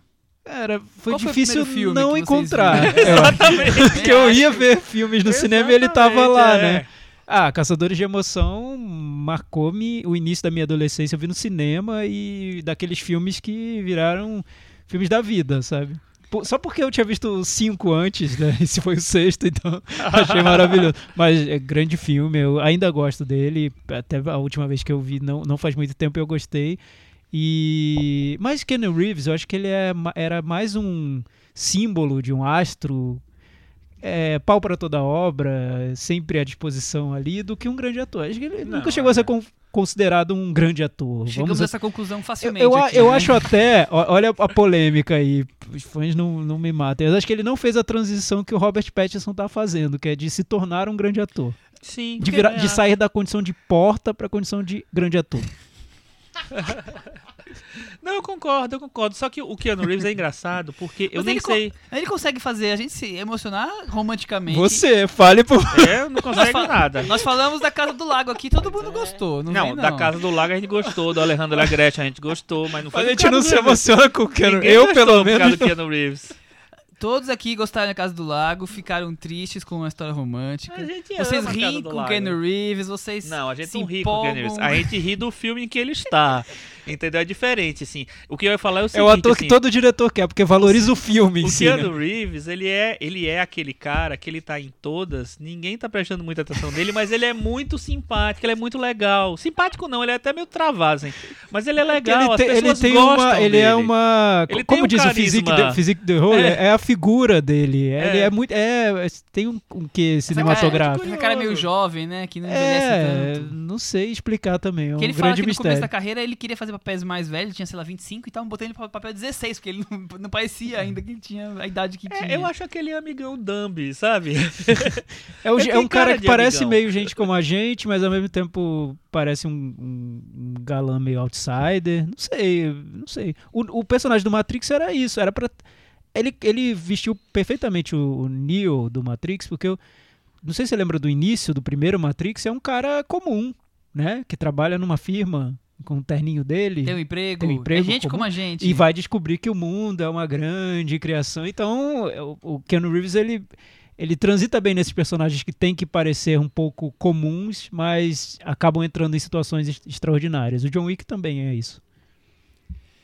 Então, John, o John Wick não, o Ken Reeves não foi aprovado como um grande ator. Não, gente. Não foi então, indicado é, ao Oscar. muita gente ser. vai gostar. E, e tem critérios diferentes pra você definir o que seria um bom ator. Talvez esse, esse ator que veste bem vários personagens e que tem, é, tem essa presença de, no cinema seja pra muita gente o, o um bom ator. O, o- Não, represente um mas bom eu acho ator. Eu acho, Não, que, eu acho que- eu acho que ele se encaixa muito bem em alguns tipos de papéis. É um ator de tipos, é isso. É, exatamente. Mas ele não, não é. um- não dá um, um personagem X e um Y o oposto e ele vai conseguir fazer. Ele já altura. tentou.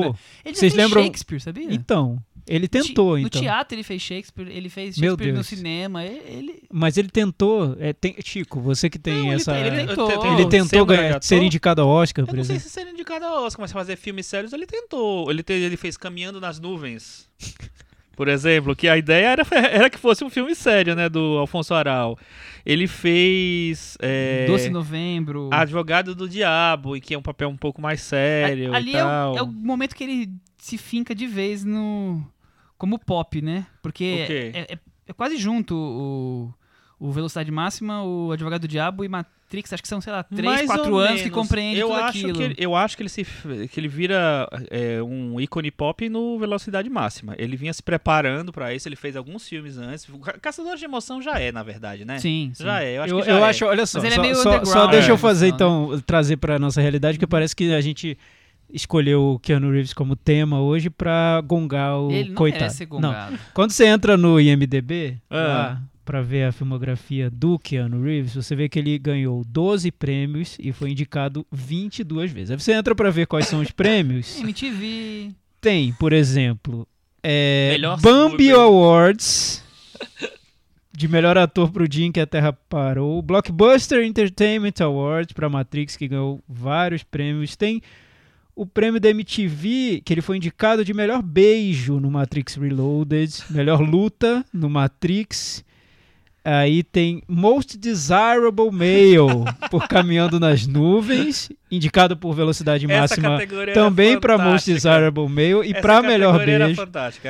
É o mais desejado e a mais E desejada. tem uma. Ele foi seis vezes indicado ao Framboesa de Ouro Aí sim. Por vários filmes aqui. Ah, cite Johnny alguns. Mnemonic, esse aí é péssimo. Nossa, esse é Por realmente... muito barulho por nada, ele foi indicado Ah, por sério? o Framboesa de pior ator coadjuvante. Tá, saindo do Framboesa, então, que aí é a avacalhação, tem o Teen Choice Awards. Foi indicado. Enfim, e acabou. Ah, então, é- É, ele tá que- aí no underground bem. das Ele- premiações. Ele tá no mundo, no mundo mais pop, e aí agrada ou desagrada, né? Ele, ele não conseguiu, nos papéis ditos sérios, fazer o mesmo sucesso que ele conseguiu fazer com Matrix. É, pois é, por Máxima. exemplo, se, se um jovem grande ator no Drácula de Bram Stoker seria um, um grande destaque da carreira dele. Quem é que lembra que o Ken Reeves está naquele filme? Ninguém. Porque tem um Gary Oldman, porque tem um Anthony Hopkins, porque tem o Winona Ryder que nem tá nos Não dá- melhores dias Chico, dela, mas... Não dá nem pra dizer que ele não teve oportunidades, Não, né? ele teve várias. Não, é, Mas o, eu, o eu vi Garotos de Programa ontem, eu não tinha visto. É, Garoto de Programa é um filme maravilhoso. Agora, eu, Michel. Michel não achou, mas eu achou uma bosta. eu acho bom. Nossa. Mas você vê a interpretação dele, a interpretação do River Phoenix. Não, é, não dá. É, é, Eu- eu- é difícil Eu vi esse filme há comparar. muito tempo, Ele Michel. Ele tá pelo menos bem nesse, porque a Não. memória que eu tenho é razoavelmente boa dele nesse Ele, filme. ele tá meio quadra, meio durão, assim. Ah, ah, ah, vá. sabe? Meio... e ele faz um personagem, é, todos os personagens são Gente, ali. ele ó, quando, ele faz o Pequeno Buda, por exemplo, é um filme pra um, um jovem ator brilhar. Entendeu? Por mais que o seu filme seja ruim, seja fraco e tal, é um papel que pra, pra você para você brilhar. O, o Caminhando nas Nuvens é um pra ser, pra ser um herói romântico, não conseguiu. É, enfim, eu nem sei, 12 de novembro, af. não sei, ó. Alguém tem que ceder. Ele tá bem nesse filme. Ele tá bem, mas, Ele tá mas, bem. mas é- também é durão, né? É, mas, mas é, eu acho que ele funciona, durão porque. ali, namorando com a mais velha. É, eu acho. Ele com a Diane Keaton foi o melhor, o melhor dupla da vida dele, talvez. Eu, eu acho que ele, ele veio dessa. Esses cinco anos aí que eu falei, onde ele ficou na crista da onda das bilheterias. E depois emplacou alguns filmes de sucesso, outros nem tanto. Mas que, por exemplo, ele fez O Homem Duplo, que é aquela animação, rotoscopia, que eu acho que é interessante o personagem dele. Eu gosto muito do Homem Duplo. Mas ele acabou não acertando né, durante muitos, muitos anos. Por exemplo, O Dia que a Terra Parou, X, né? é- Sim, é, é o, A Vida Íntima de Pipa Lee, Não, é. completamente. Mas, mas, por exemplo, aí de vez em quando. Eu nem sabia da existência. Quando, eu- quando ele da faz. Peppa, Peppa Pig. a vida íntima da Peppa Pig. Bonitinho. É o filme de- É com a Sim, Claire sim. Ah, é Underwood, né? chatíssimo esse E filme. é dirigido pela esposa do Daniel Day-Lewis. Ah, é muito ruim esse filme. Não E, gosto de- não. e aí depois ele, ele acho que desiste disso e fala. Eu vou fazer o que eu gosto, vou fazer filme de porrada. Então ele faz 47 Ronins, ele faz o Homem ele, do ele Tai tem uma ligação muito lo- até muito, John Wick. muito íntima, vamos dizer assim, com a cultura oriental. Ele gosta dessa coisa do, das artes marciais e tal. Então isso tem a ver com vários filmes que ele fez. O próprio Matrix, né? Ele dirigiu um filme, né? Ele dirigiu o filme que é O Homem do Tai Chi. É, Que é- foi é, razoavelmente elogiado. Então talvez o caminho dele seja mais Ele se na direção é, nesse e mundo tudo aí, ele mais. se encontrou aí. Eu acho que ele se encontrou aí. E tem, tem- é isso, Michel, eu concordo com você. Acho que o, o John Wick, apesar, ainda que seja um filme de ação mais é, muito fantasioso e até, até que não se leva a sério, e acho que isso é, um, é uma, uma vantagem, um ponto positivo do filme. Tem, você nota uma ligação sentimental com o Keanu Reeves, né? Com a trajetória dele, com os personagens que ele, que ele já interpretou, com Ele os temas que, ele, tela, né? que ele gosta de, de, de, de filmar, É, enfim. eu tenho essa sensação. E, e, e agora, quando ele tá mais tranquilo, assim, digamos assim, fazendo o que gosta, ele faz filmes como o. Knock, como é que chama? Knock Knock? Knock Knock. Ah, esse é bom. É bata antes de entrar. É, eu achei é ótimo esse filme. eu não gosto muito da atuação dele, mas também não acho ruim, Mas não. ele tá ali, se- ele É. tá ali se entregando, ele é quase um trampolim pras, pras atrizes brilharem naquele filme, né? Então, assim, ele tá ali fazendo, se divertindo, fazendo o que, o que ele gosta. E o, filme, e o filme transcorre super bem, então...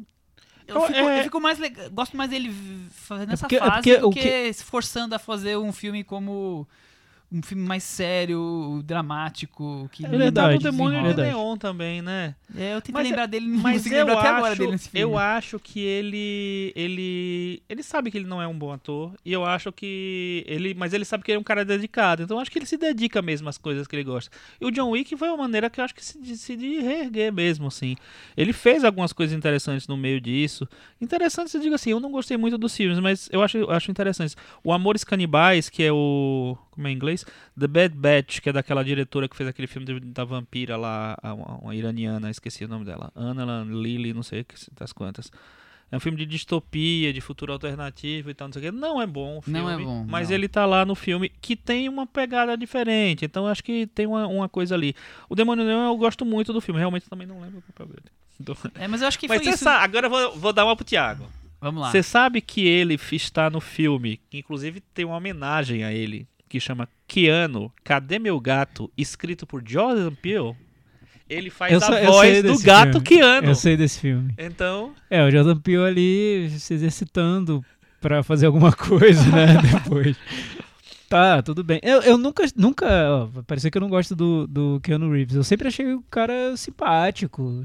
Tipo, Ele nunca eu me acho, que ele, incomodou, eu acho que não. ele nasceu pra personagens como John Wick, como Caçador de Emoção. é, Que tá tem lá, né? ação, tem uma coisa meio juvenil, por mais que já esteja com 50 anos, que tá enraizado nisso e que pode fazer essa cara de porta, como vocês falaram, mas é aquela coisa da porta que tem dentro um, um sentimento, um coração. Tem toda uma que casa, bate, né? Tem que- toda uma nossa. Você consegue não, não enxergar aquilo, Você mas você imagina vê, que tá ali dentro. Você vê- ah, tá, entendi. É uma projeção, na verdade. Isso. Eu, eu, eu vi recentemente um filme dele, eu vi no avião esse filme, que é um filme que ele fez em 2018, ano passado, com a Winona Ryder, retomando a parceria de Drácula de Bram Stoker. Jesus. chamado Destination Moon, Moonlight, Moon Wedding, sei lá, enfim, Destination Wedding, eu acho. Que é um filme que basicamente eles são padrinhos, chamados são padrinhos para um de um casal, é de ano passado, de um casal que tá se casando, obviamente. E eles se encontram lá e eles começam a meio que se odiar, enfim, por vários motivos e tal, mas assim começam a se entender e tal. E eu achei uma belíssima homenagem. Não é um filme muito bom, é um filme médio.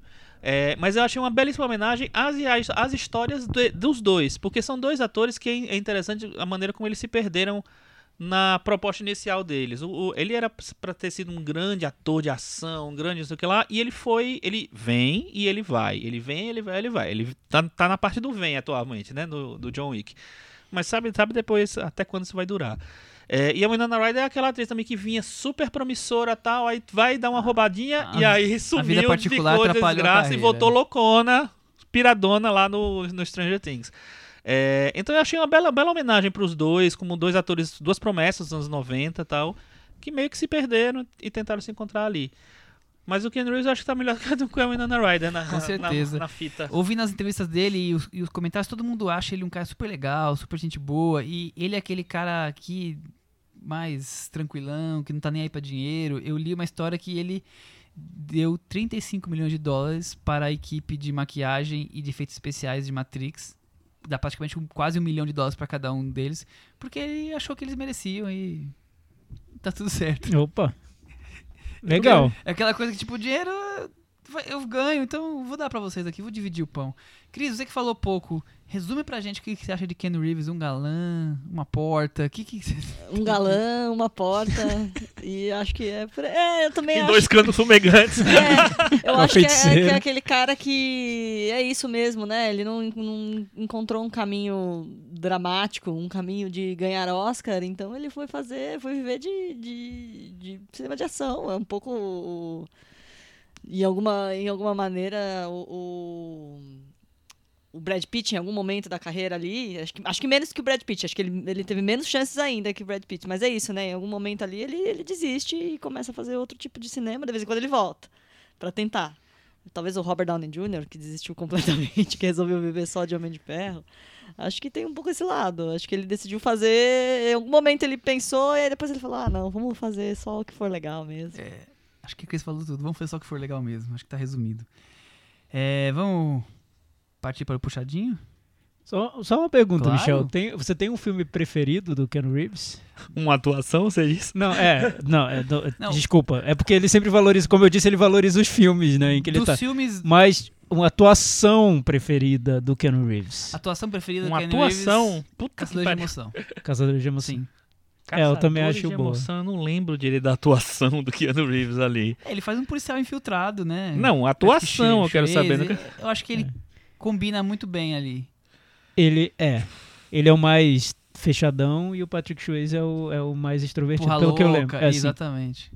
Ah, eu não sei se eu tenho Eu acho que a, que a uma atuação, atuação mais interessante dele, mas eu, eu, eu acho o Matrix o melhor filme que ele, que ele trabalhou, mas aí é participação, né? Por mais que ele seja o principal, claro.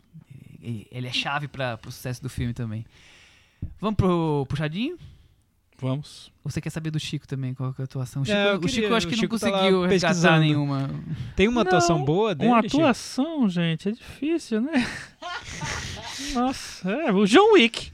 John Wick. Vai, John Wick. Eu também. Eu, eu acho que hoje eu escolheria o John Wick porque eu acho que casa bem com o estilo do filme. Agora, um filme, o- dos os filmes que eu mais gosto que, que ele tem, Drácula e, e Garoto de Programa. Tudo bem. Cris Lume, você Oi. tem alguma coisa pra trazer para nosso puxadinho? Vamos bater um papinho. Sobre? O tema você vai escolher. Bom, vai começar aí o 23º Cultura Inglesa Festival e dessa vez eles trazem uma mostra sobre heróis britânicos. Tudo a ver com ela, né, gente? Então nós temos aí Rei Arthur, os filmes do Rei Arthur, aque- tem inclusive aquele do Clive Owen e aquele do Guy Ritchie, aquele filme bom do Guy Ritchie. Tem todos os filmes da Lara Croft com a Angelina Jolie e, e o filme mais recente com a Alicia Vikander. E o outro filme que o Michel adora, que é o Sherlock Holmes do Downey Jr. com o Jude Law, obra-prima. do- Outra obra-prima do Guy Ritchie. Tem muito Guy Ritchie aqui nessa mostra, hein? Que sai, né? beleza. Três vou, não sai, não não. Três vou nem ainda não comentar, esse saiu. Michel adora. E assim, e assim vamos. É uma, uma, uma mostrinha pop aí que acontece a partir do dia 24 de maio. Fica- e vai durar algumas semanas, né? Não vai Legal. ser só no fim de semana. E aí, Chico, e você? Puxadinho. Ontem terminou Game of Thrones. Ih, Ih, tava prometido esse oh, momento, Deus. claro. Prometido por Tava, quê? a, Eu não gente queria, a prometi. gente queria Eu prometi seu, seu balanço da série. Então, a oitava temporada foi muito criticada, muita gente criticou, mas as pessoas estão criticando tudo também, né? O- Critica o Sonic, critica tudo, gente. Critica o governo. hate. É, nossa, haters gonna hate. Critica o exatamente. governo, né, Critica o Que absurdo, governo, né? Pois é, não, não entendo esse pessoal. Mas enfim, mas eu acho que realmente teve uma, umas, umas coisas precipitadas nessa última temporada. Foram só seis episódios. Os episódios foram um como assim maiores. precipitada depois de 8, 9 anos, Chico? Me conta. Precipitada porque muitas tramas eu acho que eles meio que tentaram resolver muito rápido. Deram uma aceleradinha. E, e, Demoraram tudo isso e chegou nessa temporada. Pá, pá, pá, pá. É, é, por exemplo, tinha a grande prom- promessa The Winter is Coming, foi resolvida em um episódio, entendeu? Ele podia, um episódio não, demorou três episódios, mas em um episódio matou toda, toda, é, A toda a história. É, a mística não, toda a história, resolveu ali. É, outra, a outra chegada, que é a a ascensão lá da rainha, também demorou um, um episódio. Então foi muito, tudo, tudo as coisas, algumas coisas foram meio apressadas mesmo. Mas eu acho que a série, é, nesse último episódio, eu achei que a- as coisas se ajustaram muito. Eu gostei bastante do episódio. Muita gente detestou, eu não tô nem aí pra ninguém. Eu gostei. Eu achei legal, eu achei que, que foi um filme, um, um- umas, umas decisões de roteiro que é, não só, sei lá, homenagearam a própria série, a própria lógica da série, que é uma lógica de viver num mundo bárbaro, num mundo em que eh, as pessoas morrem a, a qualquer momento por ou pelas intrigas ou pela uma, pela coisa bárbara de se resolver a- as coisas mesmo. É, eu acho que isso está prestigiado na série. Eu acho que o, tudo todos os ah, os destinos dos personagens ali estão contemplando coisas que já foram plantadas desde o começo da série então eu acho eu achei muito digno muito bem filmado achei algumas cenas super bonitas achei que a pior personagem tinha que terminar daquele jeito mesmo então enfim é, eu fiquei bem feliz, bem- achei bem, bem legal o, o destino da série. Eu entendo a frustração das pessoas que queriam uma coisa mais clássica, mais épica, mais aventura e tal. E eu acho que a, série às vezes foge disso. Mas pra mim Game of Thrones sempre foi uma série de texto, de intrigas palacianas. Eu acho que isso tudo tá fez meio jus, ali. na sua visão fez jus. a É, isso. e o Peter Dinklage está genial na última, no último episódio. Tem pelo menos uns três momentos dele que ele está genial. Merece muito ganhar o Emmy de melhor ator. E aí, o que, que vai suceder Game of Thrones no hype, Chico? Boa pergunta. Agora, atualmente, eu só tô assistindo o Paul's Drag Race. Não, né? Porque teve- é, é um, é um hype de. De, De Lost, né? De Lo... Não, não, É. e de, de TV, de TV mais clássica, né? Não é o É. binge watching, né? Era essa coisa da espera, da hora. E, então eu quero. Não sei, será que. O que, o Eu que, não sei. O que, o que vai ter não comparável? O que vai ter igual, assim, né? Não sei, é, é, tipo, a, a grande seriezona, né? É, não, né, né, aí. não, e, e que, e que ainda vai que ainda vai preservar essa lógica da espera, da Aham. hora, das pessoas, né? Porque é uma lógica Pelo um que eu pouco vi- ultrapassada, vamos dizer É, assim, pelo né? que eu vi, a HBO, a, a- a audiência do Game of Thrones foi a maior da HBO por um... Por muito tempo aí. É, teve uma, uma coisa aí, um recorde gigantesco. As pessoas queriam ver, né? Enfim, É, então, não, porque agora tudo nos é entregue de, de, de pacote, né? de pacote. Exatamente. tudo pronto, então. Eu, eu gosto dessa coisa de ter um episódio por semana e você ficar a semana inteira aí debatendo, esperando. Então, mas será que isso é que um, watching, isso é o nosso saudosismo? É o nosso. Talvez, não sei, mas- entendeu? Essa foi a última grande. Porque do jeito que é hoje, que a Netflix impôs, aí muita gente já tá fazendo, você fala no dia seguinte, dois dias depois, e morre essa série, nunca mais é falada. Não, não tiver a é, é segunda pior que isso, é pior, é uma sangria desatada. E assim, até, até para as pessoas que fazem a crítica das séries, é uma sangria desatada, porque você vai chegar lá na sexta-feira, aí vão colocar o, o tijolão lá de, sei lá, House 10 of Cards. horas você tem que assistir Você tudo. tem que assistir, porque senão, como diz o outro, você, você tem que entrar que nem o filme da Sandra Bullock no, no Facebook. Fingindo, não, não pode olhar pros lados, porque senão você cai num spoiler. É, isso tá irritante demais, né? Tudo. E, inclusive na, na- que, Chico? essa coisa do, do spoiler, das pessoas querem contar as coisas. E eu, eu o que eu acho mais insano, mais, mais chato, é de como isso foi, passou para própria pro próprio jornalismo cultural. Então hoje se faz matéria sobre spoiler, hoje se faz matéria. É, é, você qualquer, qualquer portal hoje, você lê uma matéria que está comentando o final de Game of Thrones. Ok, beleza, você está comentando e tal. Mas deve estar comentando, contando o que aconteceu? Qual é a lógica disso? Eu não sei. Eu, enfim. Parte do pressuposto que todo mundo já viu, né? É, eu, eu acho, sabe, idiota. Aí vai botar uma frasezinha lá escondida, porque né, até botar no começo, mas escondida, ah, tem spoiler, viu? Mas aí, quando você vê, tá, a manchete tá dando o spoiler. Então eu acho ridículo a maneira como está você está cobrindo esse Não, então, esse não e aí tem isso e tem essa coisa, né? Porque agora quando você vai fazer um review de uma série, você já tem que fazer o review dos 10 episódios, dos 12 episódios, porque é isso que o povo vai ver, assim. Então, e aí é engraçado, porque aí você eles soltam o pacotão, né? Netflix solta o pacotão na sexta, aí ao pouco você vai vendo que vai tendo alguns reviews, assim, e aí mais pro meio do final de semana, no sábado, assim, só, algumas as revistas começam a soltar os reviews do negócio inteiro e tal. Alguns assistem antes, mas é uma lógica totalmente diferente, né? Assim, essa coisa de, do, do um episódiozinho, como tava o Game of Thrones. Quem será? Ainda existirá um sucessor que vai Não criar essa sabemos. comoção? O Thiago Então, a HBO, a HBO tentou com Westworld, só que não provocou o impacto Mas do Game of Thrones. Mas eles metade, tentaram, né? eles Assim. começaram junto ali com Game of Thrones para tentar pegar o público. É, tem, tem pessoas que gostam, mas esse fenômeno Game of Thrones, acho que Talvez nunca não mais. tem um né? substituto. No, no sentido de ele. que. Não, não porque não vai ter uma série que vai ter o mesmo hype, mas essa a coisa do, da periodicidade mesmo. Vai ser, vai ser tudo entregue de mão beijada agora? Eu acho que quando você menos esperar vai ter uma série que vai, vai ser esse tipo.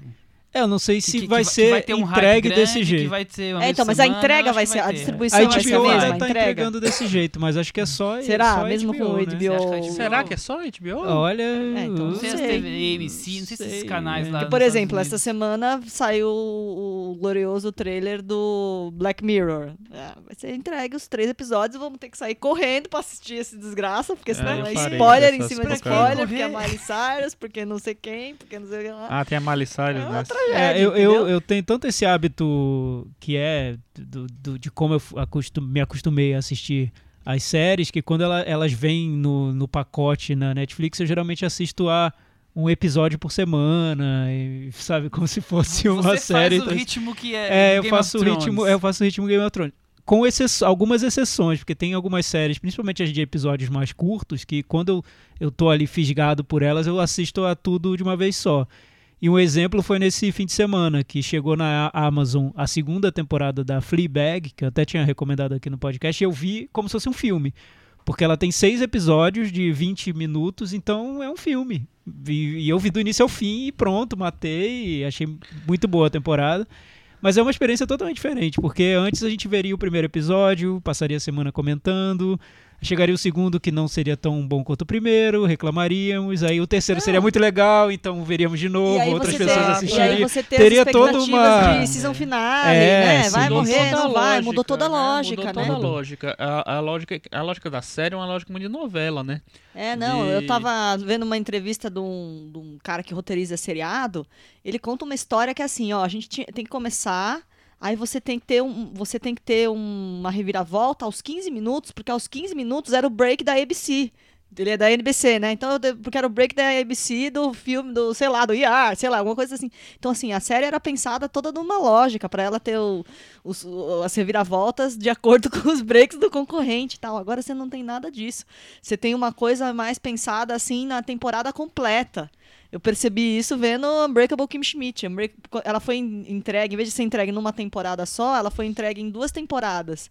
Então, assim, você tem uma barrigada no final da primeira na metade, e aí o começo, os primeiros episódios da segunda metade também estão chatos, e aí vão melhorando. Os melhores estão nos extremos, porque acho que é, né, porque a lógica é pensada completamente diferente.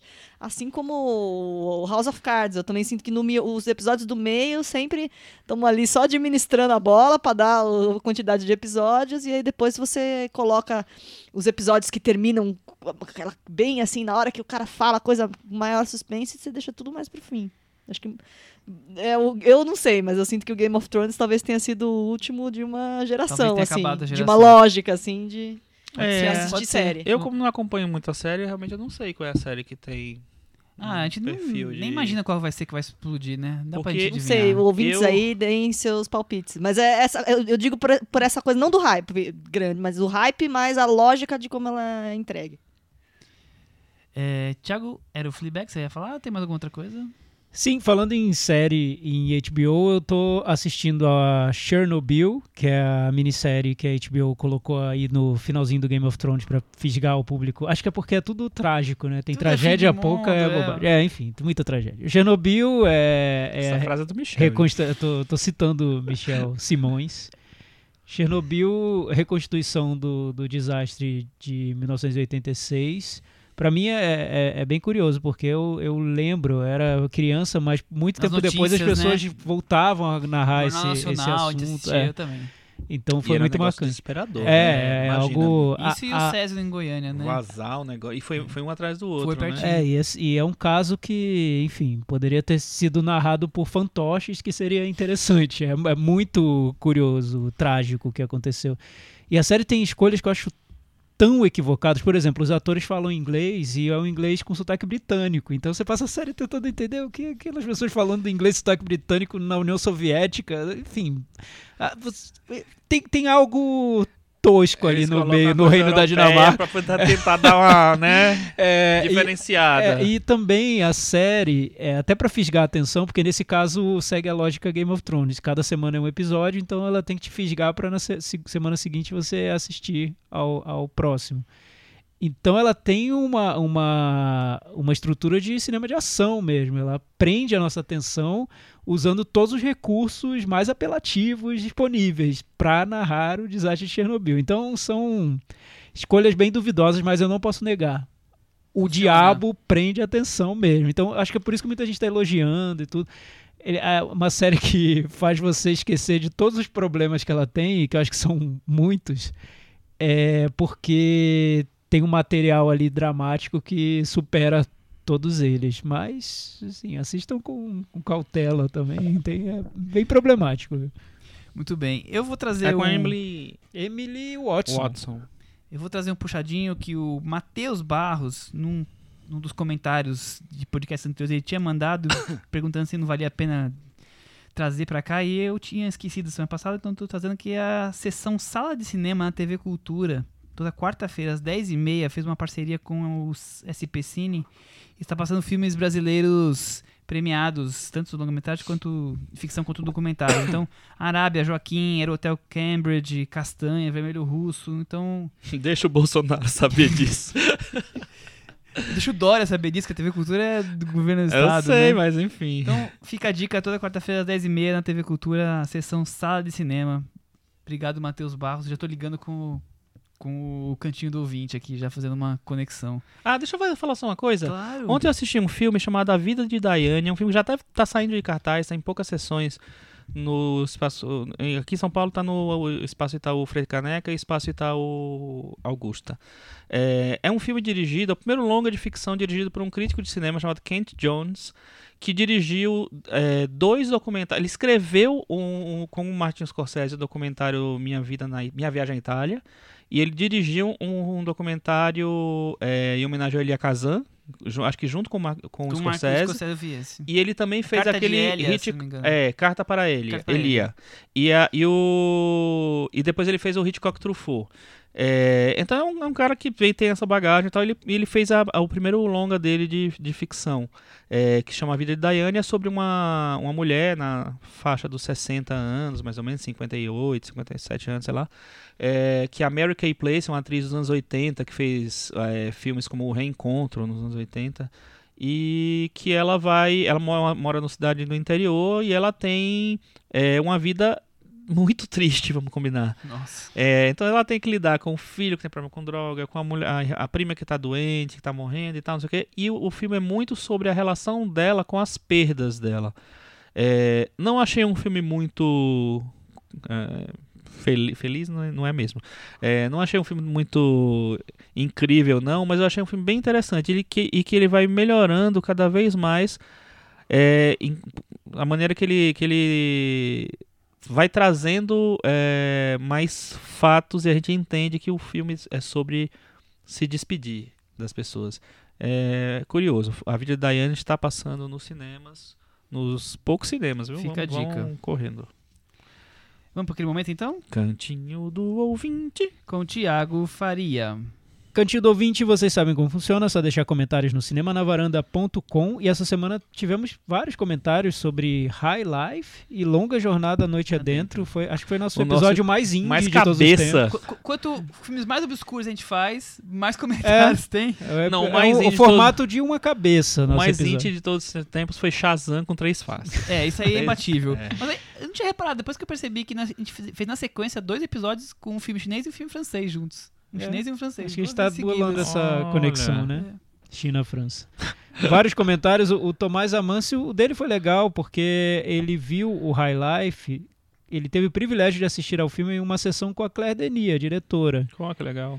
Que ao vivo ela é exatamente o que o Michel descreveu: sobrenatural e perversa. Nossa. Olha isso só. aí sim, hein? Nossa. Muito bem comentado, hein? Ela contestava todas as perguntas dos dois mediadores e levava a discussão em outra direção. Com as perguntas da plateia, ela era muito mais generosa. Em algum momento, fiquei até com dó de um dos mediadores, que foi praticamente humilhado, com muito humor da parte dela, por fazer uma pergunta que ela considerou idiota. Foi incrível. Olha só, nossos ouvintes super simpáticos, né, Tomás? Ó, coitado do mediador. Aí ele soft. fala, ele faz uma interpretação muito legal do filme. Entrem lá no blog cinemanavaranda.com pra ler, mas ele dá uma chave aqui talvez pra gente entender o que se passa no filme, viu? Eu não sei quem Opa. aqui ficou sem entender, foi o Chico? Foi o Chico, né? Que terminou Sem de ver o entender? filme sem saber mais ou menos o que. Não, o Michel, Foi Michel? queria entender o que, qual foi o sentido, Ela não foi? então, a Deni disse Eu que também não entendi, não. É, então vamos aqui. Tem a, tem a resposta aqui, gente. Calma aí. É, a Deni editou um número de, uma, de um fanzine que ela intitulou Sementes, Seeds. Ela reúne algumas das inspirações e referências do filme. Entre outras coisas, há fotos de sementes submetidas à à radi- à radiação nuclear e outras que foram levadas ao espaço pela NASA e depois viraram souvenir a serem comercializados. A questão para a Denis, então, é justamente o que acontece com essas sementes lançadas no espaço, sementes inférteis como o sêmen dos astronautas presidiários ou como esses próprios astronautas, lixos humanos lançados no espaço vazio para, quem sabe, num voo delirante da fantasia germinar. Então é a abstração da abstração. né, Maravilhoso. gente? Comentário maravilhoso. Se a gente não estava entendendo, hein? Agora Agora, ficou- Tomás, gente- agora, tá, bem claro. claro. Agora, agora acho que esclareceu totalmente. Aqueles Tem, que não viu o filme sacou. tem mais aqui para vocês delirarem lá no nosso, no nosso blog. A Cristiane Randazzo deixou uma, uma mensagem aqui bem boa também. É, e ela fez o que a gente não recomenda que vocês façam, que é, a título de curiosidade, ouvir o episódio 1 do Cinema na Varanda. Ah, e adorei ver a evolução de vocês e do programa ao longo do tempo. Pois é, se vocês quiserem saber o que é evoluir, ouçam o nosso episódio É só número ver o 1, que foi regravado, inclusive, então saiu aquela coisa toda. Ou então joga em Pokémon GO pra A saber gente o que é parecia o. Ken Reeves interpretando, é isso? Não, e assim, falando de episódio 1, que a gente tinha uma qualidade de áudio um pouco sofrível, Era horrível, eu coloquei o negócio errado aí no dia. os meus amigos sonoplastas que me desculpem. É, a gente teve uma interferência essa semana. Fazia tempo que não dava Ah, problema de áudio, gente. Mas só. assim, foi tipo uma convidada especial, Muita né? gente notou. que muita, gente, notou. Mas, mas então. Eu, eu achei que era um easter egg que você tinha colocado pro público, não foi? Foi não, uma não collab, foi. uma coisa É, assim? Não, é, não era. Foi uma interferência mesmo. Era o DJ Dolores. Foi uma interferência mesmo. Eu acho que era o prenúncio, prenúncio da, da canção, da, da participação da Paula Fernandes do Luan Santana. E aí tem uma participação da Ludmilla no programa anterior. Se você não, não percebeu, volta lá que você É, é- ver. é bem o espírito do cinema na varanda. A gente tava falando sobre o filme chinês, Longa Jornada Noite Noite, Adentro. Adentro, lá. Tocando e entrou Ludmilla. Ludmilla que faz cantando todo É Hoje. sentido. Faz todo sentido. Faz todo Tudo, sentido. tudo a ver, né? Acho que é, é isso. Só a varanda faz isso pra vocês, né, Cris? É, a, gente, a gente espera não ter mais esse tipo de interferência. Vamos que a gente não sabe assim. porque ninguém estava ouvindo Ludmilla naquela hora. Que ninguém tava ouvindo Ludmilla, juro que ninguém tava Eu ouvindo tava. Ludmilla. Ah, então foi você, Chico. A Cris perguntou se a gente quer ver mais série no podcast. Eu gostaria sim, porque amo séries, mas não sei se o programa perderia o objetivo principal, que é falar sobre cinema. Acabaria sendo um podcast sobre entretenimento. Mas tá aí, hoje falamos um pouquinho, né? Exatamente. Aqui é Em cinema. homenagem- aqui sempre fala, é né? Homenagem ao nosso novo ouvinte. A E gente algo mais. Fala. O Ângelo Silva fez um apelo aqui que alguns ouvintes Opa! fizeram também, mas eu vou reuni- reunir todos, Resuma, aqui- resumir Ângelo. todos na mensagem dele. Não odeiem Interestelar, gente. É lindo. Eu choro compulsivamente com o Matthew McConaughey. Olha só. Vejo vários defeitos ou exageros no filme também, mas o Christopher Nolan, o diretor, conversa comigo por ele ser de um, por ele de um jeito tão tocante que não há problema ali que consiga me incomodar. Eu Então, também chorei, vou dizer, de raiva. Eu não odeio. Eu acho que eu va- odeio, eu eu tenho várias acho o restrições. filme mais fraco dele. Mas É. o, o Christopher Nolan conversa com o Ângelo de um jeito que vocês não conseguem entender. Então não julguem nosso ouvinte. E, e olha que eu, tenho, que eu tenho uma relação próxima com o Christopher Nolan, mas eu também não consigo Próximo o entender. quê? Vocês É, eu eram amigos? Dele, ele vem aqui na varanda sempre, né? Não, naquela, naquelas cenas de, de Tá câmera. com os roteiros. Aquelas cenas é, de câmera né, de segurança, que, segurança, aquela câmera lá que a Jéssica preto e branco, a Jéssica Sastain tá puta, eu também fico tocada. Aí ele nota que próximo dos 79 minutos começou a tocar a rádio Mix no meio do podcast. Ah, Era Mix, eu achei que era Jovem Pan, gente. É bom pra eu Tá, já saber pra quem gente, que eu tenho é que aí mandar alguma o crédito. Que tá tocando. Silvano, assim como o Chico, sci-fi é meu gênero favorito. Queria saber melhor a opinião de vocês sobre De Volta para o Futuro, que é um dos meus filmes favoritos. Também senti falta de vocês comentarem sobre Matrix, que ao meu ver é um dos sci-fi mais interessantes É, a gente não comentou porque nessa ideia inicial era falar sobre os sci-fi existencialistas, só que aí depois a conversa escapou um pouco, É, a gente mas acabou falando sobre tudo. acabou né? falando É. sobre tudo, ou não sobre todos, É, mas o falou sobre Matrix até eu acho que coisa. namora com isso, não é Sim. exatamente, mas acho que tem um pouco Mas o disso. Ma- eu acho que é. O que- Matrix vai entrar na conversa de 1999. Né? Vai. Então acho que a gente pode segurar essa audiência daqui a algumas semanas. E já. hoje a gente falou 99, sobre né? Keanu Reeves, então se você estava querendo ouvir algo sobre Matrix, Já- olha, já teve falamos aqui, né? sobre o grande astro que ele, como a gente quis mostrar, ressaltou o filme. O grande astro. Porque a interpretação Keanu. dele não tinha muito ali. Eu tenho um comentário do Pedro Lovalo, que é muito bom também, mas é bem longo. Ele fala sobre o. tanto sobre o High Life quanto sobre Longa Jornada Noite Adentro. O High Life ele diz que é um dos grandes filmes do ano, na opinião dele, e não liga para pequenos defeitos do roteiro. Legal, que bom. Muito bem, só vou trazer mais dois. Um, o Vitor Almeida, nosso sempre aqui varandeiro com a gente. Ele ia pedir uma coisa, mas a Cris já fez muito, horas antes, que era discutir esse possível chipar o casal Bird Box e Kenny Reeves. Sandra Bullock. Então, Ah, é, não, porque teve isso. Cris já Foi, contou foi na Ellen. DeGeneres. É, o Ken Reeves foi lá, enfim, falar do, do filme novo dele. E ela falou: Ó, quando a Sandra Bullock veio aqui, ela me confidenciou que, que era fim de você. Aí ele falou: Puta, também era fim dela. Tá? Mas enfim, ficou essa coisa aí desencontrada. Alguém deixe uma cartinha lá na casa do lago pra ver se resolve. Ah, Eu acho que a gente. é, o Keanu Reeves ajudou a Sandra Bullock a ser reconhecida como uma grande atriz, porque, como eu disse, ele ressalta o que está ao redor dele. né? eu não acho que ela seja uma grande atriz, mas perto do Keanu Reeves ela, ela se é destaca. uma Meryl Streep. Sim, Ela- ela estava hilária no Ela Velocidade também não é Máxima. uma grande atriz, É. gente, mas tudo bem. E o Caio Henrique mandou um e-mail pra gente. Como tem s- séries que prendem o público toda semana, tem pessoas que mandam e-mails. Ainda não recebemos nenhuma carta, tudo bem.